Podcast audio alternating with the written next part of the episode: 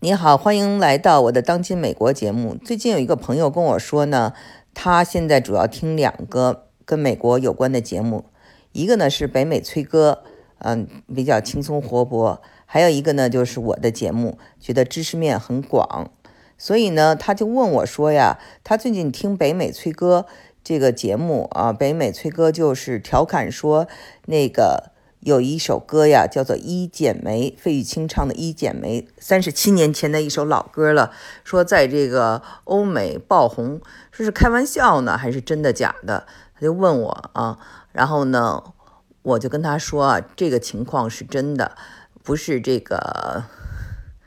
呃，北美崔哥随便这么一说。嗯，这个曲子呀，现在在这个欧美非常的火，在 YouTube。在 Spotify，Spotify 就是像呃中国的呃这个腾讯音乐一样，QQ 音乐一样啊，嗯，还有在这个谷歌上都是非常啊受欢迎的，而且呢，它呢受欢迎的国家啊不仅仅是欧美啊的美国，它在有些特别有意思的国家，比如说跟中国其实关联不是特别大的，比如说挪威、芬兰。拉脱维亚啊，新西兰这些地方，它都是非常的热门。然后你呢，就看那个很多的这种短视频呢，你会看到很多的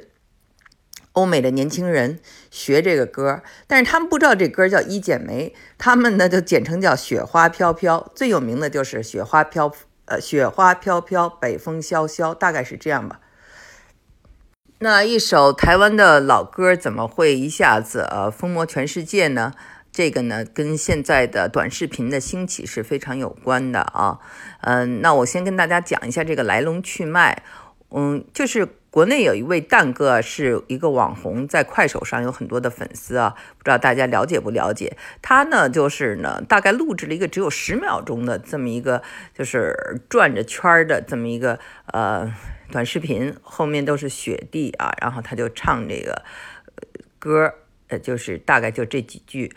然后呢，之后呢，他的这个短视频呢就被转载到了 YouTube 上啊，就是油管上。那到了油管上以后呢，嗯，因为很受欢迎，那么 TikTok，TikTok 就是我们知道的这个呃抖音啊，非常火爆的抖音的这个它的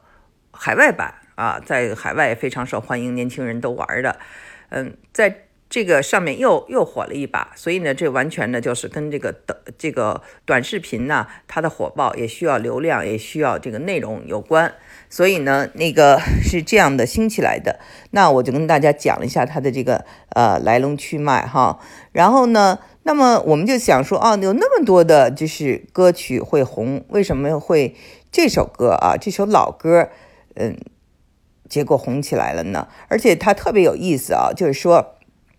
这首歌不是说是呃这个呃老人喜欢，是年轻人喜欢，而且呢还有这个这个动画片里头呃还放这个曲子，大家还做出那种啊就小孩跳舞的动作，而且呢还跟摇滚呃还跟嘻哈都结合起来了，做一个 remix，就是非常有意思。所以呢，这个是一个文化现象，已经成为了一个文化现象了。所以为什么我今天要专门跟大家谈一下这个事情？将来呢，陆续会有更多的报道，更多的分析。现在还就是处于比较较早期阶段，所以呢，嗯，很少有人会给你讲他们觉得为什么会红。那我现在就跟大家讲讲为什么这个一剪梅啊，在国外叫雪花飘飘会火起来。首先呢，这个它是很押韵的，雪花飘飘，北风萧萧啊，这个呢。你你在其他的语言里，它也是发音嘛，就讲作一个 rhyme，rhyme 就是就是我们知道要押韵，所以就好唱嘛，嗯，就是好，而且这个 melody 啊，就是它的这个旋律是非常的优美的。再一个呢，就是我们必须要说啊，这三十七年前的这个台湾的这个音乐可是不得了的。它的水平是非常高的。你们知道做这个曲子人，这个陈彼得呀，这个陈彼得是上过《中国好声音》的。因为呃，在中国好声音的时候，我人大部分都在美国，所以没有关注。但是呢，我对这个呃七八十年代的台湾嗯，音乐啊，流行音乐是非常的，就是骨灰级的粉丝，所以对那一段时间是非常了解的。这个陈彼得呀，他就是跟很多人合作，最著名的是刘文正，还有这个欧阳菲菲啊，《热情的沙漠》，还有这个就是一九八三年他做了这个《一剪一剪梅》的作曲。就是台湾呀，有一部分外省人呢，都是就是最精英的啊。当年就是去了这个，他们的父母去了台湾，有的是他们在台湾出生的，像邓丽君、刘文正这些早期的，包括费玉清，还有的呢是像这个陈彼得是在本身就是在大陆出生的啊，他然后成都出生的，然后三岁去的这种呃台湾，那么。这些人都是等于是整个大陆的精英啊，外省人，就是，呃，素质非常高，而且他们，呃，在那个时候，我们知道啊，七八十年代的时候有这个四小龙，亚洲四小龙，当他经济起飞的时候，他的文化也比较先进，那么他的音乐尤其流传非常，呃，非常的广。这个我记得就是，嗯，他们。最早的时候也是学欧美，而这个陈彼得呢，就是把欧美的摇滚乐引进到这个，嗯，呃，就是台湾的这个流行音乐里的第一人。那么我也其实听过他们的这些呃歌曲，他给这个刘文正啊作曲的一些歌，非常的前卫。而且他们跟这个很一开始呢是很多翻唱欧美，包括日本的歌曲，后来就自己作词作曲。那么我们知道这个一剪梅呢，就又是一个我们就是他在这样一个比较文化经济都很发达的的情况下，有很多的人才，然后呃又自己本土作曲的作词的这么一个呃东西，那肯定就是经典，绝对没得说。就是我们现在再去听啊，嗯。过去这些歌曲，嗯，费玉清的、刘文正的，啊，邓丽君的、凤飞飞的、欧阳菲菲的，这这个还有这个罗大佑啊，就是他们都是很经典的，到现在一点都不过时。包括这个齐秦，我小的时候啊，就这些人都采访过，在初中的时候啊，包括费翔啊，包括苏芮。包括赵传，所以呢，我我我非常喜欢那个时代的这个台湾音乐人，我觉得他们真的是，还有侯德健，特别喜欢侯德健，侯德健我觉得也达到了一个高峰，所以呢，就是。你说他的这种红是这个现在的这个疫情期间哦，大家都在家里头，通过 Instagram 或通过 YouTube 或者通过 TikTok 这样啊，大家需要一个好的内容，然后这个是带有偶然性的，雪花飘飘红了，但是它又有必然性，因为它本身就是已经是一个高峰，是一个文化的高峰，是大家可能没有意识到的啊。那个时候的呃，台湾的音乐绝对是走在大陆的流行音乐的前面。啊，所以呢，那个时代啊过去了，但是呢，它已经变成了两个字——经典。再一个就是我之前啊做过一期节目，就讲说现在啊，嗯，美国的这些种族问题啊，不管是黑人的问题啊，黑人社区和华人社区之间问题，但是我们在我就反复强调，当我们谈到文学艺术啊的时候，它是没有国界的，没有种族之分的。所以你看啊，当这个雪花飘飘啊，这样的旋律跟黑人的这个嘻哈，或者跟电子音乐啊，它就是叫做这种 pop 啊，电子的 pop，跟他们呃结合的时候，它一点没有违和感，而且是非常有意思。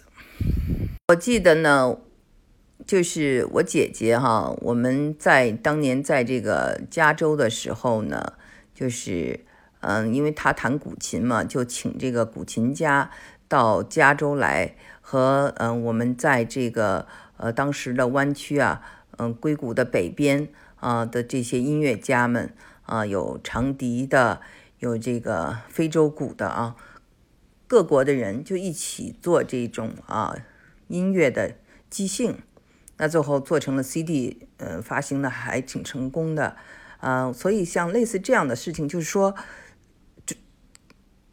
种族这个东西吧是很敏感的，但是呢，文学艺艺术这些东西就是跨种族的。所以呢，你看啊，我们在北京的时候啊，有一个愚公移山啊，这个酒吧，当时就跟很多的这些朋友，包括这个呃加拿大的黑人，或者是美国的黑人，还有这个牙买加的黑人啊，牙买加的大使等等，就一起去听这个雷鬼啊，去听那个那个，因为我们知道这个 Bob Marley 啊是牙买加的这个一个非常著名的黑白混血的这么一个歌手。所以呢，就是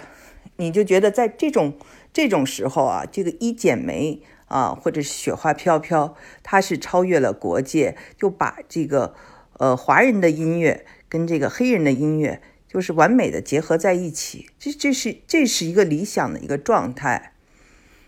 跟我们就是看到的每天新闻里的啊，这个互相的这种矛盾啊。就是完全是两种，一种就是我说的善缘，一种是美好的气场，一种可能就是一种冲突。最近看了梁建章啊写的一篇文章，我们知道梁建章啊是这个携程网的这个呃创始人，后来又到斯坦福读了博士，是我非常欣赏的一位学者。他呢，我在一九九九年的时候在华盛顿邮报工作的时候也去采访过他啊，嗯，往事如烟。最近在这个网上看到他的照片。嗯，他他写的一篇文章，我觉得写的非常好。他就说我们呃，这个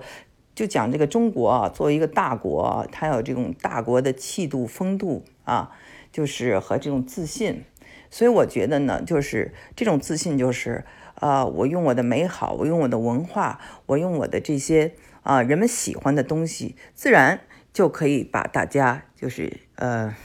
怎么说啊？就是结合在一起，让大家团结在一起。我不需要去跟你去斗嘴啊！我用我的这种美好的一面来征服你，这个我非常欣赏。所以呢，雪花飘飘这个在呃全球啊，这个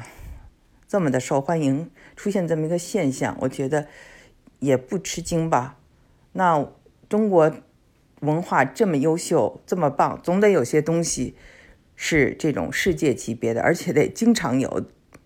才正常嘛？因为